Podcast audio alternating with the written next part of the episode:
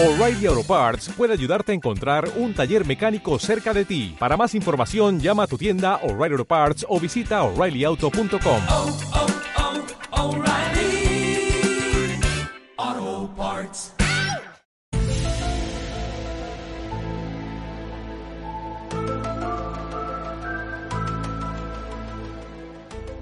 Bienvenidos a mi podcast. Soy Sebastián Sánchez. Les saludo aquí desde Vitoria Gasteiz, España. Les envío un gran abrazo para todos y gracias por su tiempo que se conecta hasta ahora a mi podcast. En este episodio lo he titulado ¿Los extraterrestres existen? Es una pregunta que viene abarcando desde hace muchos años a todos nosotros, los seres humanos. ¿Habrá vida en otros planetas? ¿Cómo serán realmente los extraterrestres? ¿En dónde vivirán? Y me acuerdo mucho cuando yo estaba muy pequeño que me gustaba ver mucho los documentales y series que daban en la televisión sobre los ovnis, los extraterrestres. Me acuerdo mucho que en la televisión colombiana eh, los días sábados en un canal regional de Colombia daban sobre el mediodía eh, historias paranormales, historias sobre los extraterrestres y hablaban ufólogos y mostraban fotos, vídeos acerca de los extraterrestres y comentaban mucho acerca de los eh, vida en otros planetas. Pero hoy voy a dar mi opinión desde mi punto de vista. Recuerde que cada uno saca sus propias conclusiones, sus propias opiniones y cada uno es válido en lo que quiere creer. Yo le daré mi punto de vista y daré como un testimonio que pude ver un objeto volador no identificado. Me acuerdo mucho que fue una tarde. Fue una tarde con un cielo totalmente despejado. Esto jamás lo he contado. Es uno de mis secretos que tengo mejores guardados en mi vida y que por primera vez lo voy a contar. Pude ver un ovni, un objeto volador no identificado. Esto fue en Flandes, Colombia. Estoy hablando acerca del 2012, 2011 aproximadamente. Tenía unos 17 años, recuerdo yo.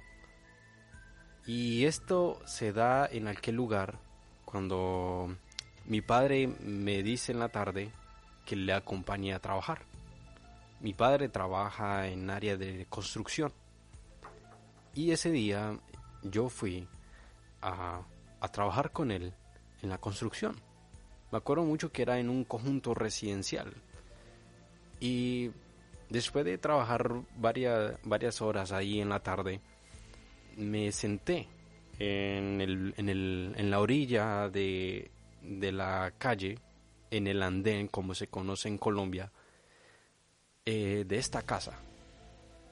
Y me acosté. Me acosté sobre el andén de, de, esta, de esta calle, porque no había absolutamente nadie. Habían solo casas y vista hacia, hacia el campo. Y estaba mirando el cielo. El cielo estaba totalmente azul, estaba despejado, estaba haciendo un sol fuerte, fuerte, fuerte. Y en ese momento, de la nada, aparece un objeto volador no identificado de color gris.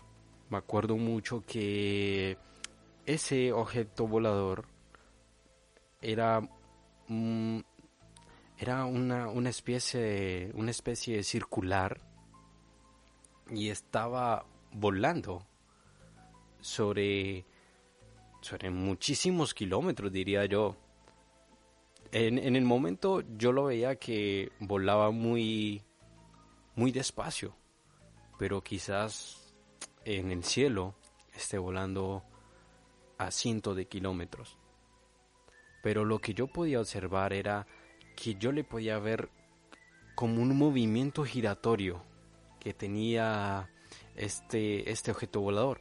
Y eh, yo lo único que podía ver era, era cómo se movía, pero tenía como algo por dentro que se estaba moviendo. Y no le perdí de vista. Yo me acuerdo que ese objeto iba muy despacio y luego de repente comenzaba a moverse hacia arriba y luego hacia abajo. Pero estaba demasiado lejos, se veía un poco como si fuera un punto. Yo lo podía observar así. Pero de repente quito yo mi mirada para ver si alguien más lo estaba viendo en el momento, pero no había absolutamente nadie. Y vuelvo nuevamente a mirar a este objeto y ya no estaba. Y me quedé muy, muy sorprendido. Pude ver un objeto volador no identificado. Hasta el momento no sé qué será. No sé si realmente sea una nave extraterrestre, un platillo volador, o quizás haya sido un, un, sistema que, que estaban probando sobre el cielo. Yo qué sé. Realmente no tengo la menor idea de lo que haya sucedido en ese momento. No sé si alguien más lo, lo haya visto en ese cielo despejado. La verdad, nunca lo voy a saber. Y nunca voy a saber realmente qué era este objeto volador no identificado. Hasta el momento nunca he tenido un contacto con ningún ser del más allá, fuera de este planeta. Pero empiezo con esto. Quería empezar contando con ese testimonio que pude ver un objeto volador no identificado. Pero realmente habrá sido eso lo que un ovni. Muchos soñamos de que si algún día alguna persona tendrá con un contacto extraterrestre, quizás esté divagando, quizás otras personas no quieran pero yo en este episodio voy a hablar si realmente los extraterrestres existen. Y en la cultura popular y en la ufología se denomina extraterrestre a todo ser vivo originario de cualquier sitio ajeno a la Tierra. La mayor parte de las personas solo tienen en cuenta esta definición al referirse los seres provenientes del espacio exterior. Si nos referimos a la Biblia, a las personas que creen en la Biblia, a las personas que son cristianas, creyentes en Dios, hay muchos que especulan que realmente no hay vida en otros planetas, que no existen los extraterrestres. Hay personas que sí lo afirman. Es un debate que en el cual nadie hasta el momento tiene la verdad en absoluto. Pero en la Biblia sí existen los extraterrestres. En la Biblia lo comprueba. El más famoso de estos seres es Lucifer, y los ángeles caídos, sus secuaces, son extraterrestres igual que en los ángeles. Los extraterrestres habitan en el cielo, en regiones celestes, más arriba del cielo que vemos, pero debajo del tercer cielo donde habita Dios. Es por eso que vamos a Efesios 6:12, donde dice que por, por nuestra lucha no es contra seres humanos, sino contra poderes, contra autoridades, contra potestades que dominan este mundo de tinieblas, contra fuerzas espirituales malignas en regiones celestiales. En la Biblia nunca niega que exista la vida fuera nuestro planeta. Por el contrario, afirma sin vacilaciones que Dios se llevó a Enoch en su cuerpo terrenal para que viviera junto a él en su lugar sagrado. También narra la escritura como un vehículo encendido se llevó en medio de un gran torbellino al profeta Elías, también en su cuerpo natural, y como Miguel arrebató el cuerpo de Moisés para que no hubiera corrupción.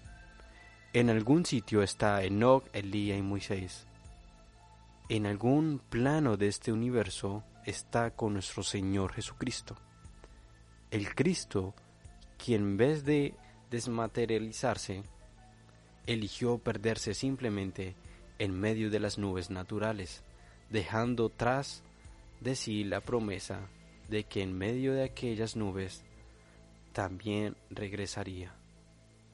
Ahora, los ovnis o los objetos voladores no identificados que dicen ver uno en el cielo simplemente son energías materializadas por el diablo en el cual las personas que vemos estos objetos en el cielo son tripulaciones de Lucifer.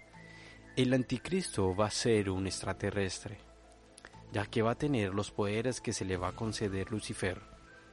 Pero en otro episodio hablaremos acerca del anticristo. Los extraterrestres tienen que ver mucho con la creación en la Tierra. Ellos intervinieron la genética humana y no se puede negar en absoluto que ellos también ayudaron a la creación de las pirámides de Egipto, de los mayas, de los aztecas y de todos estos conocimientos, pero nadie sabe cómo se construyeron, cómo estas personas tuvieron ese gran conocimiento en esta época. Es por eso que solamente este conocimiento sobrenatural lo transmitieron ellos. En 1948 Israel se independiza y desde allí Lucifer comenzó con apariciones de ovnis. Los ufólogos comienzan a descubrir estos fenómenos paranormales para en un futuro hacer creer que los extraterrestres van a invadir a la Tierra cuando se haga oficial el rapto. Para finalizar les dejo un gran audio de un gran equipo de investigación que habla acerca de Ezequiel, de cómo ve un objeto volador no identificado. Ustedes mismos juzguen y saquen sus propias conclusiones. Es un pasaje ya de carácter mayor sobre estas visiones. Porque en Ezequiel, en el fondo, el pasaje dice lo siguiente. Llegó la palabra Yahvé a Ezequiel junto al río Cobar. Estoy resumiendo. Y dice Ezequiel, miré y vi, vi, vi cómo venía del norte un torbellino, una gran nube y un fuego que se revolvían dentro de sí mismo. Alrededor de ello había un resplandor y en su centro algo semejante a un metal brillante. Ya lo califica lo que está viendo en el cielo como un metal brillante. Eso es clave en la interpretación, que salía del medio del fuego. En medio y en cada uno tenía, en medio había una figura de cuatro seres vivientes, cuyo aspecto era y tenían una semejanza de hombre y cada uno tenía cuatro aspectos y cada uno cuatro alas. Sus pies eran rectos y las plantas de sus pies eran como la planta del toro y brillaban como bronce bruñido. ¿Qué habrán sido eso? Probablemente pudieron ser las típicas, a veces uno estaciona las naves con una, con una, básicamente con unos... Un pedestal. Pedestal. Mm. Sin ninguna pata, es decir, era, era como un muñón que llegaba como el, el toro. Se asentaban las naves. Por debajo de alas, a las cuatro a los cuatro lados salían brazos de hombres, todos, cuatro, los cuatro tenían el mismo semblante y las mismas alas, que se tocaban las unas a las del otro. Dice también un, en un pasaje, había entre los vivientes fuego como de brasas encendidas como antorchas, que discurrían entre ellos, del fuego salían rayos, los vivientes iban y venían como el relámpago, y mirando a los vivientes, Ezequiel dice, descubrí junto a cada uno de ellos una rueda dispuesta como si hubiese una rueda dentro de otra rueda, como muestra esta imagen. ¿Qué artefacto está describiendo en la pregunta? ¿Qué artefacto vio Ezequiel? Y al menos estas imágenes que estábamos viendo recientemente grafican un poco lo que los artistas contemporáneos, contemporáneos un poco lo interpretan. Al ir los vivientes, giraban junto a ellos las ruedas. Y cuando se alzaban de la tierra los vivientes, se alzaban también las ruedas. ¿De qué estamos hablando? Es la pregunta. ¿Qué es lo que Ezequiel vio con sus propios ojos y los describe?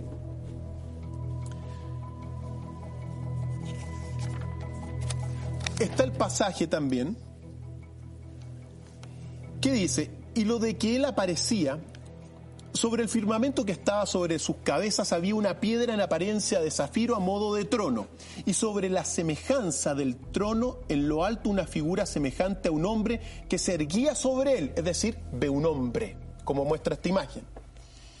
Y de lo que él aparecía de cintura hacia arriba era como el fulgor de un metal resplandeciente y de cintura hacia abajo como el resplandor del fuego y todo en derredor suyo resplandecía.